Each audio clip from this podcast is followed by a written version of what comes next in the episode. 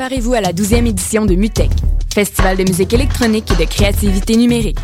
Du 1er au 5 juin, MUTEC réunit 150 des artistes les plus audacieux de la planète au cœur de Montréal. Amon Tobin, Plastic Man, Mud Selector, James Holden, Fortet et bien d'autres réjouiront vos oreilles durant cinq journées de prestations intérieures et extérieures. Participez aux événements gratuits, achetez un billet ou vivez l'expérience complète avec le Passeport Festival.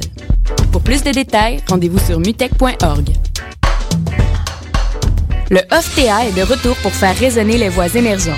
Rupture vivante avec l'habituel, le festival propose cette année 16 créations étonnantes, parfois corrosives, au croisement du théâtre, de la danse et de la performance. Rendez-vous du 27 mai au 4 juin. Détails au www.ofta.com.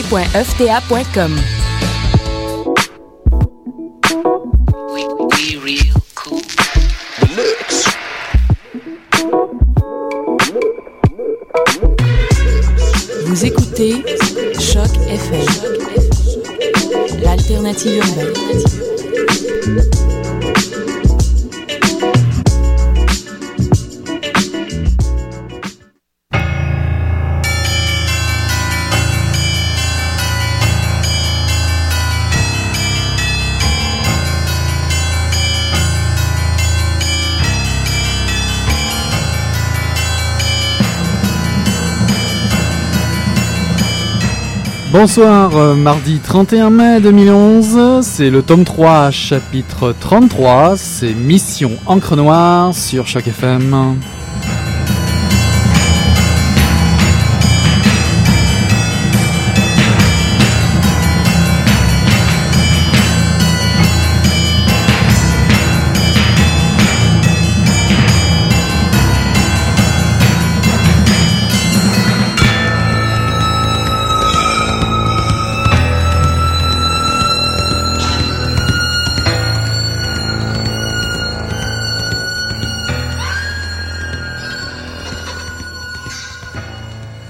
Fidèle m'a dit Allô?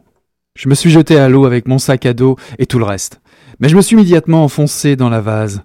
Alors je me suis accroché à l'ancre et j'ai expliqué à Fidèle euh, que c'était un marais. Il m'a dit Avance, couillon C'est ainsi que René Rodriguez, le premier homme à débarquer, se souviendra de son premier contact avec l'île de Cuba le 2 décembre 1957. Dans l'eau, jusqu'à la poitrine, les hommes commencent à s'éloigner du Granma. Le canot de secours coule, l'état-major et l'avant-garde débarquent. Les hommes avancent dans les bas-fonds qui se prolongent en marécage. Vase, eau et brousse, un environnement difficile à pénétrer et aucun indice de terre ferme. Une heure après le début du débarquement, on avançait d'une centaine de mètres. Il n'y avait pas de terre ferme, des nuages, de moustiques et des moucherons en plein marécage. Les occupants des deux petits cargos, le Tres Hermanos transportant du charbon et le Jibarita chargé de sable, observent le bateau échoué. Ils virent au nord-est pour avertir les autorités. Après deux heures de lutte avec le marécage, les premiers hommes arrivent sur la terre ferme, devant une rangée de cocotiers. Certains sont tellement épuisés qu'ils doivent être soutenus par des compagnons plus forts. Le Guajiro, paysan cubain, Crespo rebrousse chemin pour aider le Tché, victime d'une crise d'asthme. Comme il a un fils asthmatique, Crespo sait à quel point c'est terrible. Donne-moi ça pour t'aider. Non, à quoi tu m'avais, tu vas m'aider? Si. T'es si fatigué dans le marais. Des clous, appelle ta mère pendant que tu y es. Je suis venu ici pour me battre, pas pour qu'on m'aide. Finalement, Crespo parvient à lui ôter son sac à dos. L'arrière-garde se trouve toujours à bord en train d'organiser le débarquement des derniers matériels, quand apparaît au loin une vedette de la marine de guerre. Raoul, qui mène le groupe, débarque. Peu après, le garde-côte 106 ouvre le feu sur le marécage et ses tirs semblent être le signal pour l'aviation. Un Catalina commence à bombarder la zone. Naturellement, en marchant dans les marais couverts de marécages, nous n'étions pas visibles de l'aviation, mais l'armée de la dictature était déjà sur nos talons. Un premier contact avec les paysans a lieu. Crespo entre dans une maison au moment où l'on entend les coups de canon et les bombes. Les paysans leur apprennent qu'ils sont sur la plage de Las Coloradas. Et Amerijeras raconte. Je les ai vus assis dans la boue, adossés à des palétuviers. Je me suis laissé tomber lourdement à ses côtés. Il a vu mon épuisement et m'a demandé. Qu'est-ce que tu as? Eh, petit, je n'ai plus de force. Il s'est mis lentement debout, et avec une moue hiératique qui semblait de l'ironie envers lui-même, il m'a dit Tu veux que je t'aide? Mais. Et qui va t'aider, toi? lui ai-je répondu. Tu as l'air aussi épuisé. Tu sais, j'ai eu une crise d'asthme. Caramba, je suis désolé, petit. On va voir si on peut continuer. Et au moment où je me relevais, je lui ai demandé C'était pas toi le médecin argentin qui distribuait les cachets sur le bateau? Huit hommes ont disparu avec Juan Manuel Marquez à leur tête. Fidel ordonne d'aller vers la forêt en essayant de prendre la direction de la Sierra Maestra. Dans son journal, le Che écrit sobrement Nous avançons peu, sans guide, dans le bois. Et le jour suivant, le 3 décembre, nous avançons lentement. Les, avions de reconnaissance succèdent sans, arrêt. Nous faisons un seul repas et à la nuit tombée, Luis Crespo s'opère. Fidèle harangue le groupe à voix basse. En cas de dispersion, il faut chercher à gagner la Sierra Maestra. À La Havane, le gérant d'United Press International offre une information exclusive à ses abonnés. Fidel Castro est mort.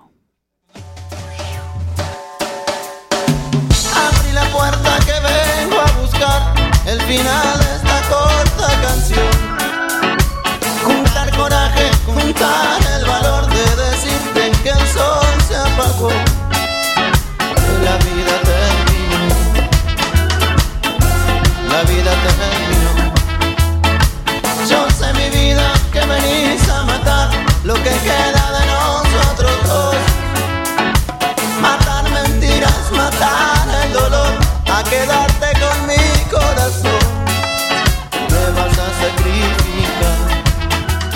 Alors ce soir, je vous propose de découvrir euh, trois biographies. Elles ont chacune euh, leur particularité, pardon, d'être celle d'être écrite par des écrivains sur le style d'un roman. Les récits de la vie de, chaque personnage met en lumière la vérité euh, reconnue de la, vie des personnes illustres, mais à travers des portraits plus intimes qui révèlent le, familier, le quotidien, les contradictions et les ambiguïtés, parfois occultées par euh, le mythe que représentent euh, ces, sujets si importants. L'écrivain se doit de, se conformer à la vérité, c'est la règle, de ce que fut la vie qu'il retrace. Pour commencer, c'était justement lié à l'extrait que je viens de vous lire, cet extrait effectivement d'un livre de Paco Ignacio Taibodos, euh, un des plus anciens best-sellers au Mexique et en Espagne date. Euh, le Mexicain Paco Ignacio Taibodos, pardon, qui est célèbre, un célèbre auteur de polar et qui est aussi un activiste politique, un journaliste et, un professeur d'histoire d'université euh, hispano-mexicain. Ce, dernier fait une nouvelle fois preuve de, talent de conteur. il aime le Che, glorifie sa, révolte à travers ce, double tome, tome 1, tome 2. Ernesto Guevara connu, aussi sous le nom euh, comme le Che. Ernesto Guevara, connu aussi comme le Che, paru aux éditions Métayer Payot en deux tomes et qui raconte effectivement euh, l'histoire du Che. Donc ce portrait du Che est magnifique et nous conduit euh, de la Sierra Maestra, euh, comme j'ai vu dans l'extrait, jusqu'en Bolivie où le commandante finira sous les balles ennemies. Guevara est un personnage évidemment exigeant, à force de fréquenter d'ailleurs, de le fréquenter, Paco Ignacio avoue avoir eu des difficultés à respirer du fait, par exemple, des passages où le Che a des crises d'asthme, rien que pour révéler la difficulté de raconter cette histoire. Le Che l'a comme brûlé, dit-il, parce qu'il euh, l'a plongé dans un univers moral particulier euh, qui vient chercher dans l'intime, surtout les acteurs des, utopies des années 60 et des années 68, tout comme les aspirants révolutionnaires euh, aux prises avec le, capitalisme sauvage d'aujourd'hui. Paco Ignacio avoue avoir voulu remythifier le Che, puisque toute bonne bio traditionnelle se propose, lui, de, elle, de, de démythifier et comment mieux le faire qu'en faire un personnage de roman, comme le dit Paco Ignacio, pour remythifier le, personnage, l'incarner, pour humaniser l'histoire.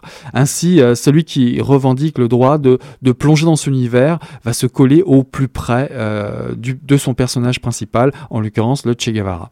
Le but premier de ce livre, en, en deux tomes, une fois encore, est d'en faire un, un qui, soit, qui ne soit pas trop académique, qui puisse, être lu par tout le monde, euh, notamment par euh, les jeunes de 18 ans qui n'ont pas connu euh, cette époque ou, d'autres, et que notre société rebute et, effectivement. Il faut que la lecture de ce livre procure non seulement un, un savoir, comme le dit Paco lui-même, mais aussi du plaisir qu'elle suscite de la passion.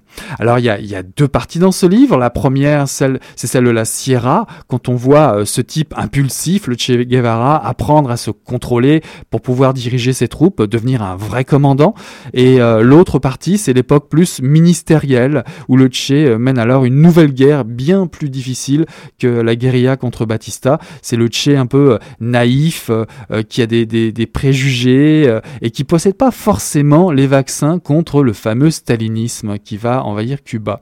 Sa jeunesse latino-américaine lui a laissé une formation plus sociale que politique, et il sait de quoi il parle quand il évoque, lui, l'Amérique latine, lui, l'Argentin.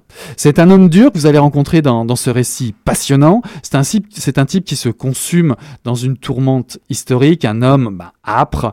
Euh, il n'y a pas la place pour l'apitoiement dans cette histoire. Vous êtes en face d'un vrai personnage, articulé, intégral, un homme avec des qualités et des défauts.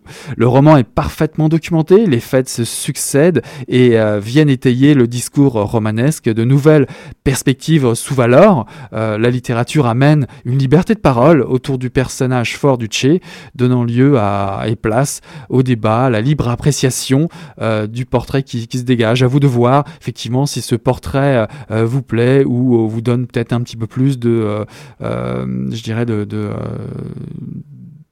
de choix, de, de, de voir, de, peut-être pas rentrer complètement dans, dans ce portrait idéal qu'on peut avoir du Che Guevara. On vit avec euh, l'événement. D'ailleurs, dans, dans ce livre, on craint, on craint même de prendre une balle dans les embuscades. La noyade menace lors de la traversée vers Cuba sur le Grand Mât. On a froid, on a faim, on s'essouffle. Des crises de, asthmatiques du Che d'ailleurs, comme, comme Paco Ignacio euh, durant l'écriture.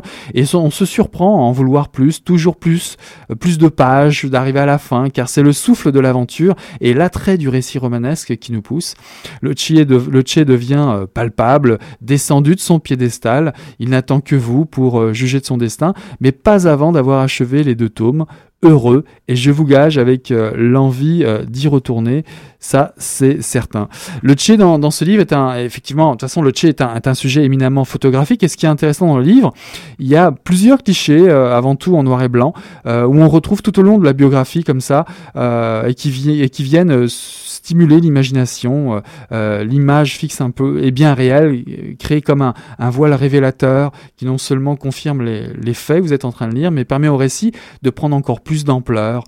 L'histoire vue par, Paco Ignacio résonne d'autant plus fortement. Donc cet auteur construit une biographie qui révèle un, un, personnage complexe et surprenant. Le guerriero insolent, moqueur et dur, surtout avec lui-même, laisse la place aussi à un homme différent de celui qu'on croyait connaître. Donc le talent de l'auteur virevole dans les dialogues, les mises en scène évidemment, les scènes de bataille dans la Sierra Maestra ou la prise de la Havane d'ailleurs vont vous réjouir. Euh, c'est pas vraiment une surprise pour les habitués de Paco Ignacio, euh, habitués de son personnage Velasco Aranchain, euh, le fameux inspecteur mexicain que l'on retrouve dans la plupart de, ses romans noirs. Donc pour aller au-delà des affiches, des t-shirts, le mythe et l'image du Che qui fascine les imaginaires, Paco Ignacio vous donne dans ce livre ou dans ces deux tomes la chance de, le découvrir comme vous ne l'avez jamais fait, revêtir les fringues finalement du, du, révolutionnaire, parler, respirer, sentir pour un peu vivre euh, à son rythme forcément hors norme, hors norme le, mythe, le mythe complexe du Che, mais aussi l'histoire exceptionnelle d'un homme euh, pas tout à fait euh, comme les autres. On va faire une petite pause musicale ben, pour rester peut-être un peu dans le, dans le mood, on va partir avec Parabellum.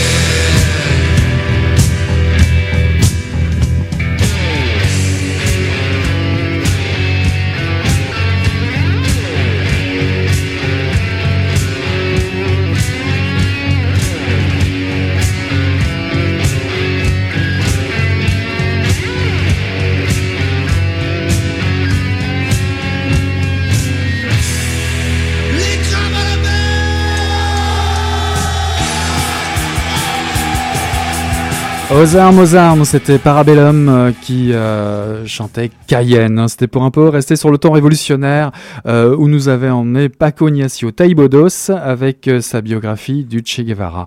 la deuxième biographie que je vous propose de découvrir concerne un tout autre personnage, mais peut-être un petit peu moins mythique, mais pas moins célèbre. Il s'agit de la biographie de Joseph Kessel qui a été écrite par Yves Courrière chez Plomb.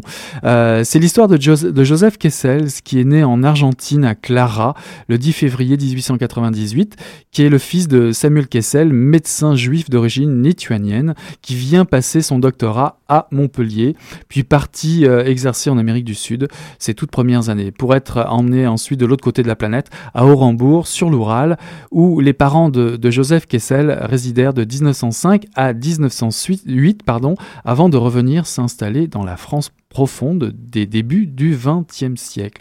Alors Joseph Kessel, c'est quoi? Joseph Kessel, c'est la Sorbonne, le théâtre, le journalisme à Paris, le tour du monde à 21 ans, son premier ouvrage, La Steppe Rouge, était un recueil de nouvelles sur la révolution bolchevique. Après l'équipage en 23, Marie de Cork, Les Captifs est un grand prix, reçoit un grand prix du roman de l'Académie française en 1926. Succéderont des titres qui vont parler, parleront un petit peu plus, comme la Nuit de Prince, Les Cœurs Purs, Belle de Jour adapté au cinéma, euh, Le Coup de Grâce, Fortune Carrée, qui est la version romanesque de son reportage mm, sur le marché des esclaves. Euh, vous connaissez peut-être Les Enfants de la Chance, La Passante du Sans Souci, ou euh, le fameux Le Lion, ainsi qu'une très belle, très belle biographie de Jean Mermoz, l'aviateur héroïque qui avait été son ami. Tous ces titres connurent en leur temps la célébrité. Il fera des voyages sans nombre au cœur de tous les les points chauds euh, du globe jusqu'à un âge avancé. Bref, vous êtes en présence d'un type exceptionnel que l'on ne croise pas tous les jours. Grand reporter, faisant monter le tirage de son journal de 150 000 exemplaires, auteur de best-seller international avec Le Lion et les Cavaliers, scénariste et dialoguiste de cinéma, chantre de l'aéropostale balbutiante, mais aussi de la résistance au cours de la Seconde Guerre mondiale. L'armée des ombres, écrite à Londres en 1943, est le premier chef-d'œuvre, son premier chef-d'œuvre. Et le chant des partisans, vous connaissez la chanson, composé avec son neveu Maurice Druon et Anna Marly, deviendra le troisième chant patriotique français. Romancier donc adulé du public et souvent euh, jalousé par euh, l'intelligentsia, Joseph Kessel a vu tout, tout connu, tout expérimenté d'un monde en pleine évolution. Donc Yves Courrière a plongé dans le maelstrom que fut la vie d'un homme exceptionnel dont durant près de 20 ans il a eu la chance d'être bah, l'ami et le confident. Loin de se vouloir à géographe, il s'est attaqué et, a raconté par le menu l'ampleur de cette vie monumentale tout en respectant l'écrivain lui-même qui déclarait ne pas juger et ne rien cacher d'un sang qui est profond et pur en parlant de Joseph Kessel. Donc c'est l'itinéraire d'une existence hors du commun, roman d'amour, reflet de l'histoire politique et littéraire d'un siècle de grands reporters et de romanciers au grand cœur. Joseph Kessel, ou Sur la piste du lion, c'est le titre de cette biographie, illustre donc la vie d'un homme comme on en fait de moins en moins, fidèle à leur destin, de témoins imparfaits et sans illusion sur le monde, mais convaincu d'une chose, je cite, L'humanité ne vaut pas cher, mais je l'aime et quoi qu'il arrive, j'aime la vie. Donc je vous le conseille, euh, pas, seulement pour découvrir euh, la vie foisonnante d'un homme qui traverse le XXe siècle en vivant au plus près de tous les, les événements charrières, il devance également celui à venir le siècle suivant, puisque euh, dans un roman comme Les Cavaliers, par exemple, vous replongez dans l'Afghanistan des seigneurs de guerre et des traditions tribales. Donc un livre qu'il aurait fallu peut-être recommander sans doute à plus d'un titre dans les années 80 à certains hommes en armes qui euh, en Afghanistan, n'est-ce pas? Ce qui passionne vraiment dans cette biographie, Yves Courrière personnalise à merveille l'homme dans ses contradictions même, tout comme Paco Ignacio l'a fait pour le Tché. Il le personnalise dans, ses doutes comme dans ses convictions. Il donne à lire euh, les rencontres exceptionnelles que fera Kessel, euh, ses amitiés, on y croise aussi bien Edith Piaf que Yves Montand au début de sa carrière, euh, Maurice Chevalier, vous allez en connaître encore plus que cela, mais rien que ces noms-là montrent la qualité des, des liaisons, des rencontres que, qu'il a fait et que vous allez faire tout au long du roman, en, vous donnant à vous, lecteur, un regard privilégié, en, mettant en situation un personnage élevé ben, au rang du mythe, le mythe du grand reporter, celui qui, a découvert tant de pays et fait découvrir tant de pays, et qui ne reste pas moins un homme avec un destin plutôt remarquable. Puis j'avais pensé enfin à vous faire découvrir une troisième euh, biographie. Vous êtes gâtés ce soir, euh, bah, qui est parue récemment aux éditions euh, du Boréal, celle de Louis Riel et Gabriel Dumont, qui a été écrite par Joseph Boyden, cet écrivain canadien métis, qui, mieux que lui peut nous parler de, de cette révolte métisse et nous décrire Louis Riel et Gabriel Dumont aujourd'hui. Est-ce d'ailleurs son héritage irlando-écossais?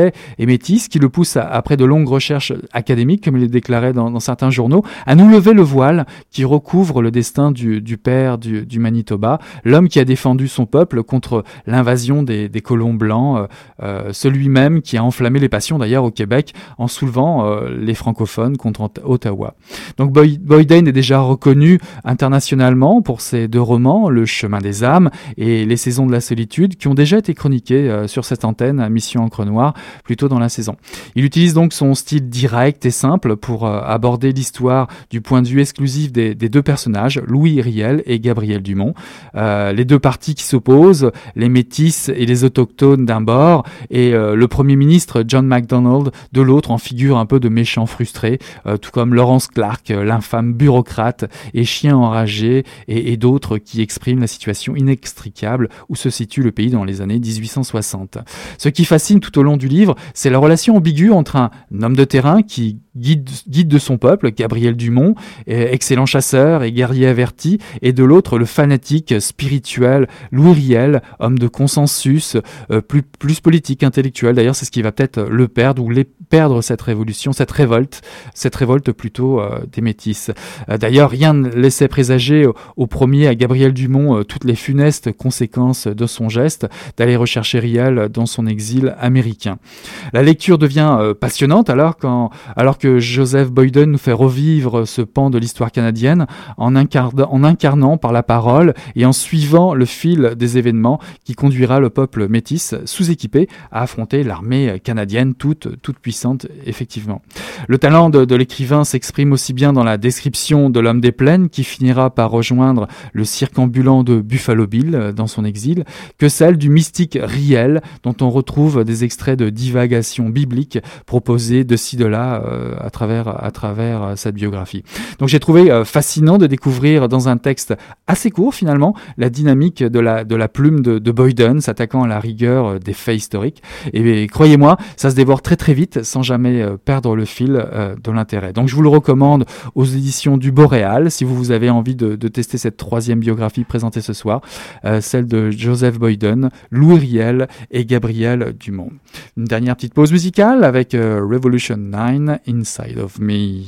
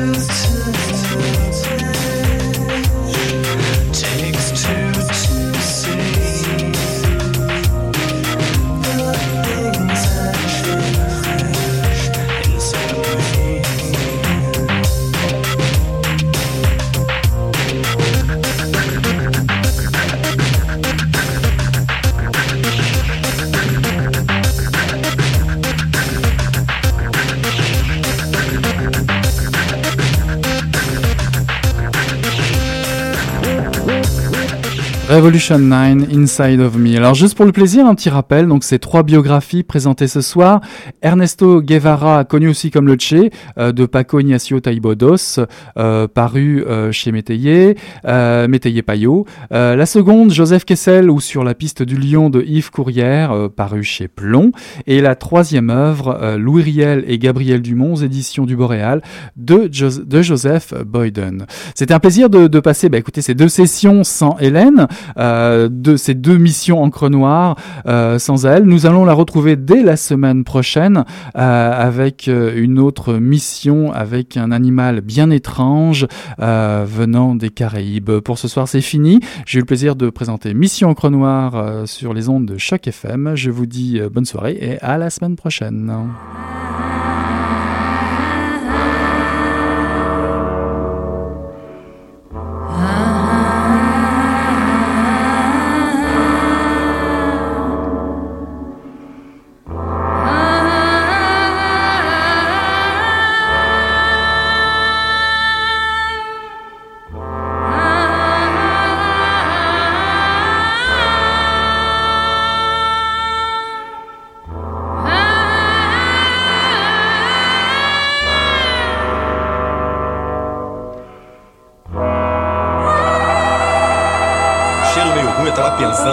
Coisa e fedeu as coisas.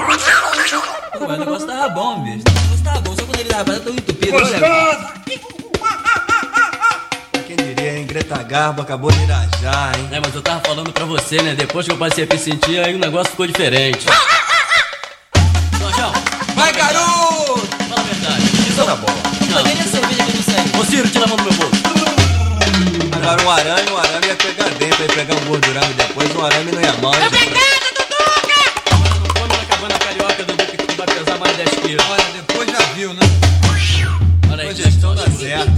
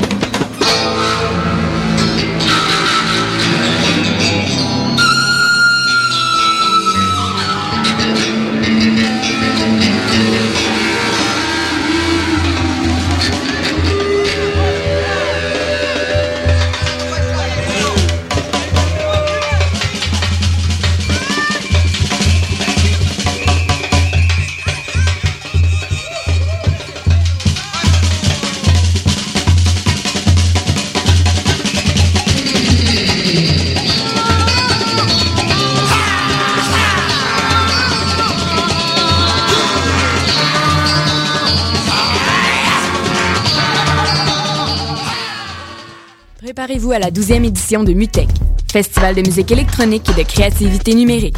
Du 1er au 5 juin, MUTEC réunit 150 des artistes les plus audacieux de la planète au cœur de Montréal. Amon Tobin, Plastic Man, Mud Selector, James Holden, Fortet et bien d'autres réjouiront vos oreilles durant 5 journées de prestations intérieures et extérieures. Participez aux événements gratuits, achetez un billet ou vivez l'expérience complète avec le passeport festival. Pour plus de détails, rendez-vous sur mutech.org. Le OFTA est de retour pour faire résonner les voix émergentes. Rupture vivante avec l'habituel, le festival propose cette année 16 créations étonnantes, parfois corrosives, au croisement du théâtre, de la danse et de la performance. Rendez-vous du 27 mai au 4 juin. Détails au www.fta.com.